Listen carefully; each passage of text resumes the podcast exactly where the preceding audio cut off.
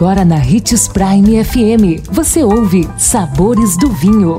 Todas as notícias e informações para quem ama o mundo do vinho. Apresentado por Sabores do Sul, Adega Emporium. Sabores do Vinho.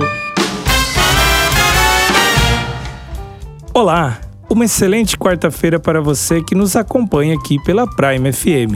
Eu sou Marlon Menegatti, sommelier internacional da adega Sabores do Sul.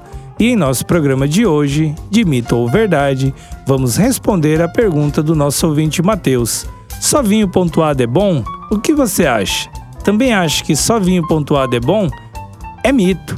Primeiro, o que vale no mundo dos vinhos é o que você gosta.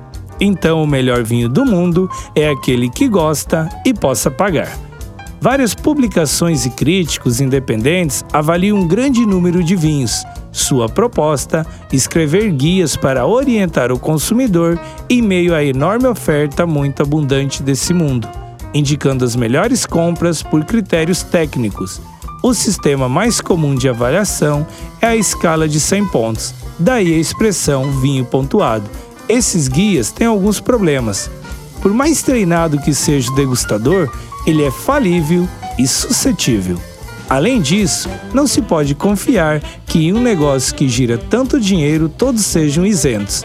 Ainda que tudo seja feito da maneira mais correta possível, a avaliação técnica nem sempre corresponde ao gosto do consumidor. Assim que não esqueça, o melhor vinho do mundo é aquele que gosta e possa pagar. Gostou do nosso tema de hoje? Indique os sabores do vinho para seu amigo que quer aprender mais sobre esse universo. Todos os nossos programas estão disponíveis em nosso canal no Spotify. Lembrando sempre de degustar com moderação e se beber, não dirija.